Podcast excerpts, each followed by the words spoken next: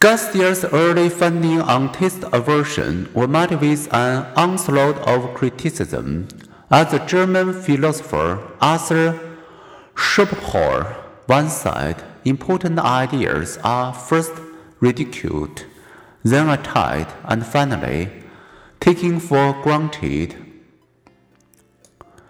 Leading journals refused to publish Garcia's work the findings are impossible, said some critics, but as often happens in science, Garcia and Koelling, taste aversion research is now basic textbook material. It is also a good example of experiments that begin with the discomfort of some laboratory animals and end by enhancing the welfare of many others.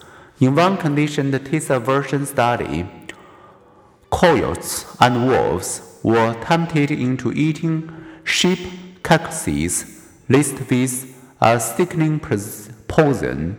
Thereafter, they developed an aversion to sheep meat. Two wolves later penned with a live sheep seemed actually to fear it. These studies not only saved the sheep from their predators, but also saved the sheep shining coyotes and wolves from angry ranchers and farmers who had wanted to destroy them. Similar applications have prevented baboons from raiding African gardens, raccoons from attacking chickens, ravens and crows from feeding on crane eggs. In all these cases, research helps preserve both the prey and their predators, all of whom occupy an important ecological niche. Such research supports Darwin's principle that natural selection favors traits that aid survival. Our ancestors who rapidly learned taste aversion were likely to eat the same toxic food again and were more likely to survive and leave descendants. Nausea, like anxiety, pain, and other bad feelings, serve as a good purpose, like a low oil warning on a car dashboard. Each alerts the body to a threat. And remember those Japanese quail that were conditioned to get sexually excited by a red light that signaled a receptive female's arrival. Michael Domjan and his colleagues report that such conditioning is even speedier, stronger, and more durable when the CS is ecologically relevant. Something similar to stimuli associated with sexual activity in the natural environment such as the stuffed head of a female quail. In the real world, observed Domjan, conditioned stimuli have a natural association with the unconditioned stimuli they predict. The tendency to learn behaviors favored by natural selection may help explain why we humans seem naturally disposed to learn associations between the colored thread and sexuality.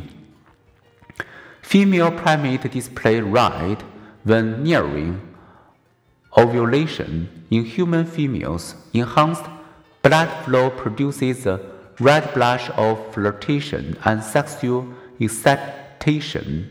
Thus, a frequent pairing of red and sex with Valentine's hearts, red light districts, and red lipstick naturally enhance men's attraction to women.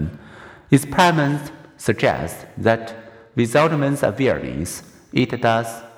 In follow up studies, men tipped waitresses in red more generously than waitresses in any other color, and on a dating website, men were most likely to contact a woman wearing red Women become more likely to select a red rather than a green shirt to wear when expecting to converse with an attractive rather than an unattractive man. When at peak fertility, women are more likely to wear red or pink. The red effect enhances men's attraction only to younger, fertile women. And it's not just men. Women tend to perceive men as more attractive when seen in photos on a red background or in red clothing. A genetic predisposition to associate a CS with a US that follows predictably and immediately is adaptive. Causes often immediately precede effects, so we may associate an effect with the event that preceded it. As we saw in the taste aversion findings, however, these predispositions can trick us. When chemotherapy triggers nausea and vomiting more than an hour following treatment, cancer patients may over time develop classically conditioned nausea to the sights, sounds, and smells associated with the clinic. Merely returning to the clinic's waiting room or seeing the nurses can provoke these conditioned feelings. Under normal circumstances, such revulsion to sickening stimuli would be adaptive